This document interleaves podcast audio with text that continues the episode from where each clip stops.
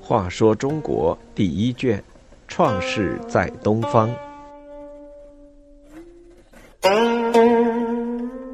三，燧人氏钻木取火。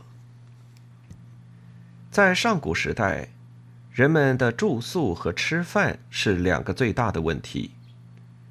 自从有巢氏发明在树上筑巢居住后，住的地方比过去安全舒服多了。但是吃的方面依然问题严重。人们为了充饥，采野果子吃，或在河里捉来蚌、蛤蜊、虾、螺丝以及各种鱼类，剥去它们的壳和皮，挖出它们的肉来吃；或在树林里打到兔子、山羊、野鸡、鹿等小动物，也是剥去它们的皮毛，割下它们的肉。或者血一起吃下去，这样生吃各类食物不但味道不好，有一股腥臊恶臭味，使人难以下咽，而且生吃食物伤害肠胃，往往会引起上吐下泻，导致各种疾病，损害身体健康。有一次，森林里由于雷击闪电发生了大火。火势十分猛烈，一些小动物来不及躲避，被火烧死了许多。人们来到大火烧过的森林里，发现被烧死的兔子、野鸡等动物吃起来味道特别香，而且吃下去很舒服，不会拉肚子。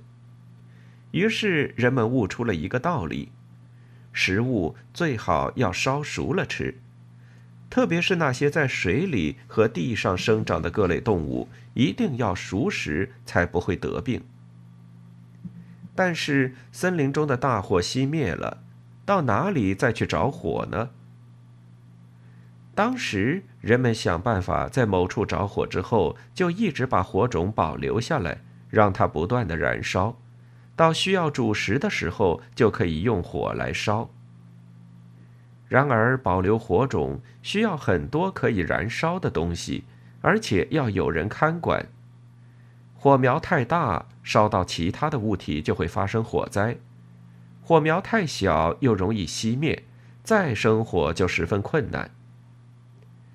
人们是否能不靠天火而自己制造出火来呢？什么时候需要就什么时候生火呢？大家都在思考这个问题。当时有一个人发现，用一块石头不断的在硬木头中钻，就会产生火星。如果在底下再放些易燃的干草，不就可以自己生火了吗？这个人不断的试验这种偶然发现的取火方式。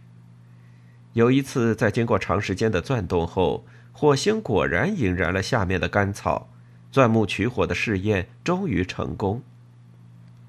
这个消息不胫而走，传遍了各个氏族部落，大家都来学习人工取火的经验。自此，人们再也不用为找不到火而发愁，进食野生动物的时候都可以煮熟了再吃。人们吃着香喷喷的熟食，自然忘不了钻木取火的发明者，一种尊敬、感激之情油然而生。于是，人们把那位发明取火的人称为“燧人氏”，意思是教会人们取火的人。当时大家都服从他的领导，请他来做天下的王。燧人氏试验成功了人工取火的方法，使人们的饮食习惯发生了根本的变化。他是原始社会时期一位了不起的发明家。